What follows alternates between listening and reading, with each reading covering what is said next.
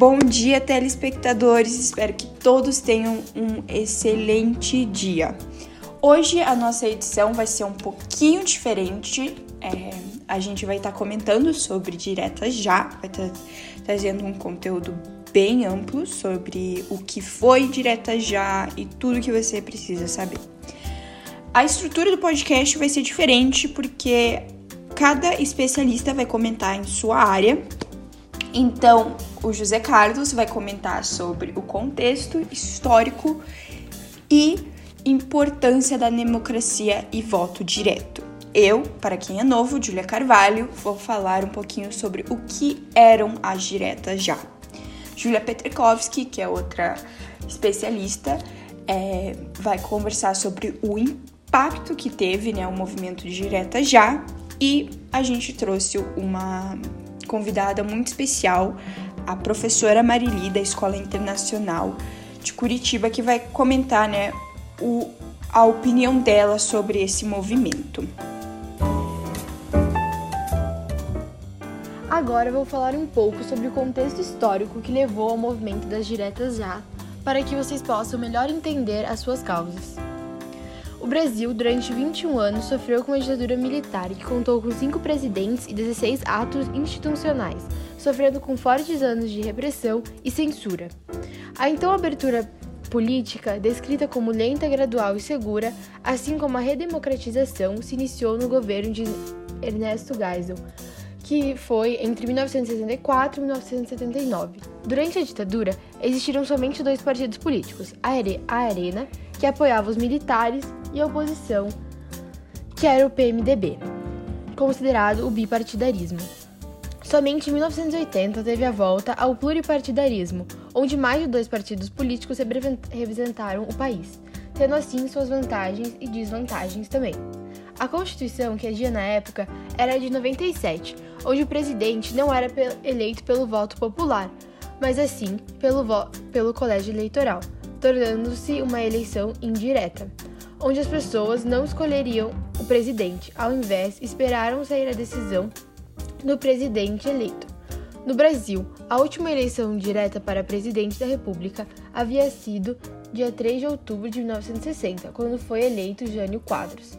Depois da ditadura, Tancredo Neves foi o primeiro civil, presidente civil eleito.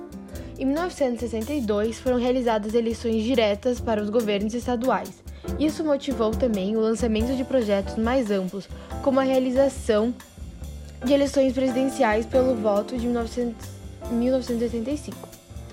Deide de Oliveira era um deputado federal pelo Mato Grosso e propôs a emenda à Constituição que garantia a realização de eleições presidenciais diretas em 1985.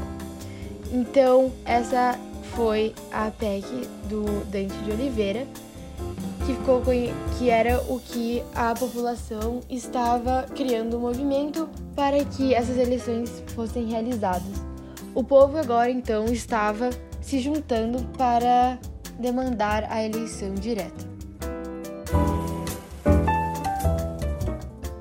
Agora vamos falar sobre o que era uma direta já, né? Depois de ter um, uma breve explicação, né, um contexto histórico, vamos falar o que era a direta já.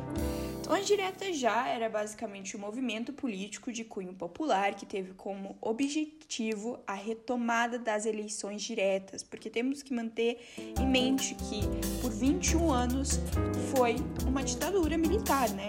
A população brasileira estava em uma ditadura é, militar que não tinha nenhum tipo de voto, não tinha nenhuma é, opinião sobre o que, que acontecia no governo. Então, cinco presidentes que teve durante a ditadura militar foram todos eleitos ali dentro. É, e ao cargo, né, queria a retomada das eleições de, diretas ao cargo de presidente da República no Brasil. Isso aconteceu durante maio de 1983 e foi até 1984 milhões de pessoas participaram desse movimento. Mas, infelizmente, é, o movimento não deu certo. É, então, durante os movimentos, organi os organizadores tinham muito, muito, muito medo que pudesse haver uma reação violenta da vida da linha dura, pois ainda apoiavam os militares e contra ideias do comunismo. Por isso que durante a manifestação, né, o movimento levaram eram levadas bandeiras vermelhas para as manifestações, né? Então tinha essa preocupação porque ainda estava ali no poder é, os militares. Então eles queriam aprovação da emenda de Dante de Oliveira. Então Dante Oliveira era deputado federal pela PN, PMDB de Mato Grosso do Sul e foi o responsável pela elaboração do projeto de emenda constitucional, que é o PEC 05 de 1983 que propunha a alteração da Constituição para permitir que as eleições presidenciais de 1985 acontecessem de forma direta. Depois disso, é, a emenda de Dante de Oliveira foi derrotada na Câmara dos Deputados e as eleições de 1985 foram realizadas de forma indireta e mediante do colégio eleitoral, que era quem ali eram os que tinham poder de decidir quem seria o próximo presidente. E foi transmitida a votação pela televisão e eles precisavam de 30, 320 votos e a emenda de Dange de Oliveira teve apenas 298 votos. Por isso que não passou a emenda, né? a próxima eleição direta e direta para presidente foi em 1989. E ali se inicia um movimento com a abertura da ditadura, tirar os militares do poder e 300 mil pessoas na primeira marcha da Diretas, foi em 1983 a 1984. E agora, novamente, vou falar um pouquinho sobre a importância da democracia e do voto direto. Então, onde qualquer pessoa realmente consegue é, realmente notar a importância de uma democracia no governo e no país em si, porque assim dá mais direito em si ao público, ao povo, né? Tenta dar mais direito. E como a democracia como o Brasil dizia ser, como que é hoje, como era antes da ditadura militar, é de extrema importância que garante esse direito, garante, garante o direito de eleições desculpa, e do voto direto da população, coisa que não estava acontecendo na época. O cargo presidencial tem uma importância muito alta para não ser escolhido pelo povo em uma democracia, né? Então, por exemplo, para ser uma democracia de verdade, sim, em teoria para mim, tem que tem que ter esse troço dos votos diretos tem que ter esse do, da população poder votar. Porque sem isso não está representando o verdadeiro, verdadeiro significado de uma democracia, né? Não está mostrando os direitos que o público tem que ter, ou podia ter. Acho que isso é muito importante ressaltar. Também é muito importante falar sobre que a democracia vai além do processo eleitoral e é efetiva a participação popular na resolução dos problemas que nos afetam diretamente e entender que poder econômico não deve definir os rumores da política e compreender e trabalhar que a prevalência o poder popular. E é por isso que defender a democracia é aprofundá-la, é fundamentalmente e aí que está a solução para nossos problemas, que por complexo que são, exigem respostas coletivas. Democracia é um processo e, como tal, exige que nunca deixemos de trabalhar por ela e, e quem disse foi Jorge Rodrigues, um pesquisador do Grupo de Estados de Defesa e Segurança Internacional, que realmente explica como que a democracia e o voto direto é importante, não, é, não apenas para o direito é, é, singular de uma pessoa, mas como é, realmente é, é, chega a afetar todo mundo, né? Porque afeta quem vai ser o novo líder, quem vão ser os líderes, tanto municipais, estaduais e federais. Isso leva a população a querer esse direito. E, ao fim, né, ao fim de todo esse processo, não é, diretamente no, na direta já, mas em 1979 conseguiram isso por fim. E agora é, a Júlia vai falar um pouquinho sobre o impacto que tudo isso teve. Eu vou falar então um pouco sobre o impacto do movimento das diretas já. Ele foi o primeiro grande movimento popular desde 1968 e o último tinha sido após a publicação do AI-5. Nos últimos 15 anos, nada parecido havia acontecido no Brasil. Os instrumentos de força e violência da ditadura não apenas calaram as vozes dos opositores, mas também impediram que acontecessem movimentos parecidos. Esse movimento trouxe a volta da participação de políticos que estavam no exílio ou que lutaram contra a ditadura por aí. Os artistas também voltaram a se manifestar politicamente, sem temor da censura. Questões como o voto direto e a redemocratização trouxeram de volta o debate político para o público. Além disso, jogou luz sobre a realidade brasileira ao denunciar os desmandos do governo militar e a grave crise, crise econômica que o país vivia. Boa parte do apoio recebido da população, movimentos diretas, foi pelo inconformismo com a situação econômica e a situação em geral do país. Então a gente pode ver que um dos impactos deste movimento foi que o público brasileiro voltou a se manifestar, é, já que não se manifestava desde a publicação do AI-5. Como eleitora, qual a importância do voto direto para você e a democracia como um todo? O voto direto é a maneira mais eficiente, na minha opinião, da gente conseguir colocar no poder quem a gente gostaria. Se a gente fizer uma comparação, por exemplo, com a eleição dos Estados Unidos, a gente sabe que muitas vezes no voto popular ganha um candidato, mas por meio dos delegados outros candidatos assumem a presidência. Uhum.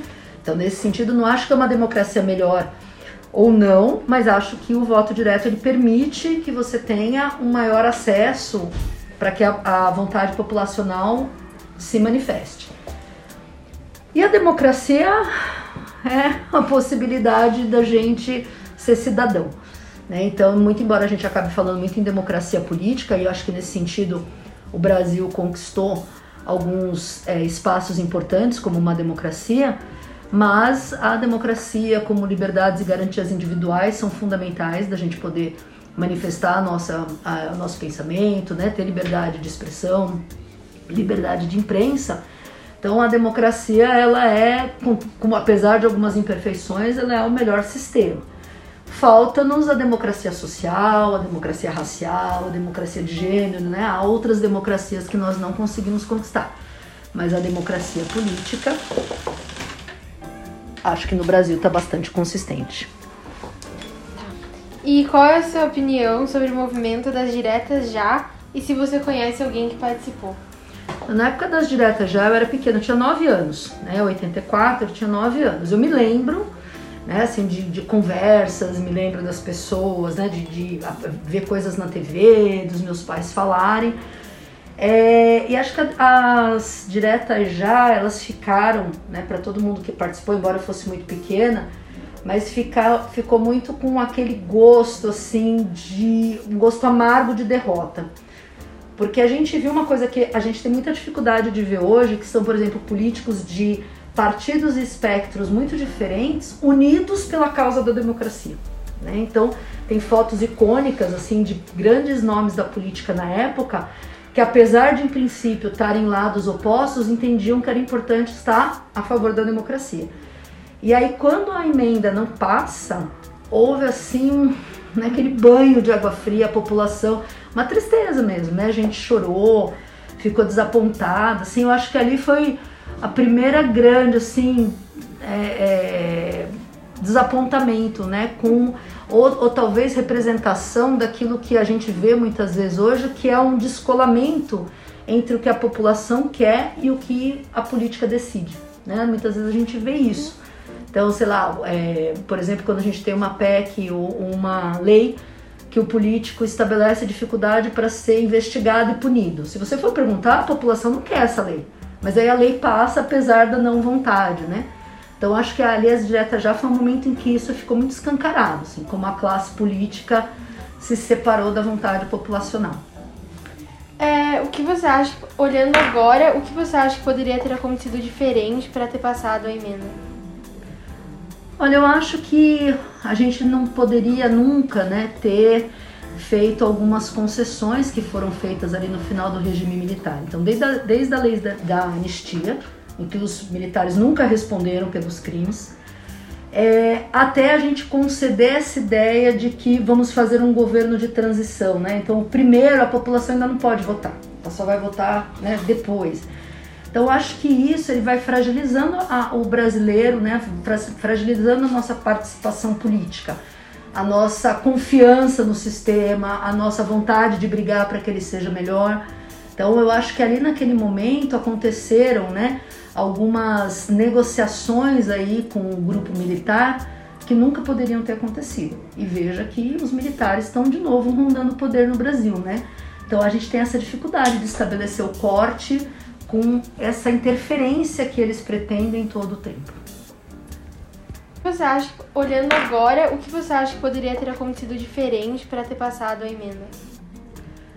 Olha, eu acho que a gente não poderia nunca, né, ter feito algumas concessões que foram feitas ali no final do regime militar. Então, desde a, desde a lei da, da anistia, em que os militares nunca responderam pelos crimes, é, até a gente conceder essa ideia de que vamos fazer um governo de transição, né? Então, primeiro a população ainda não pode votar, ela só vai votar né, depois.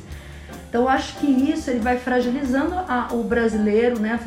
Fragilizando a nossa participação política a nossa confiança no sistema, a nossa vontade de brigar para que ele seja melhor. Então eu acho que ali naquele momento aconteceram, né, algumas negociações aí com o grupo militar que nunca poderiam ter acontecido. E veja que os militares estão de novo rondando o poder no Brasil, né? Então a gente tem essa dificuldade de estabelecer o corte com essa interferência que eles pretendem todo o tempo. Palavras muito sábias da nossa querida professora Marili. Adorei, adorei. É, todo né, a, o jeito que ela falou, todo o conteúdo que ela trouxe, né? Ela foi além do que deveria. Então, queria agradecer muito pela participação da Então o podcast fica por aí. Espero que vocês tenham gostado. Amanhã temos mais conteúdos para vocês. Espero que todos tenham um excelente dia.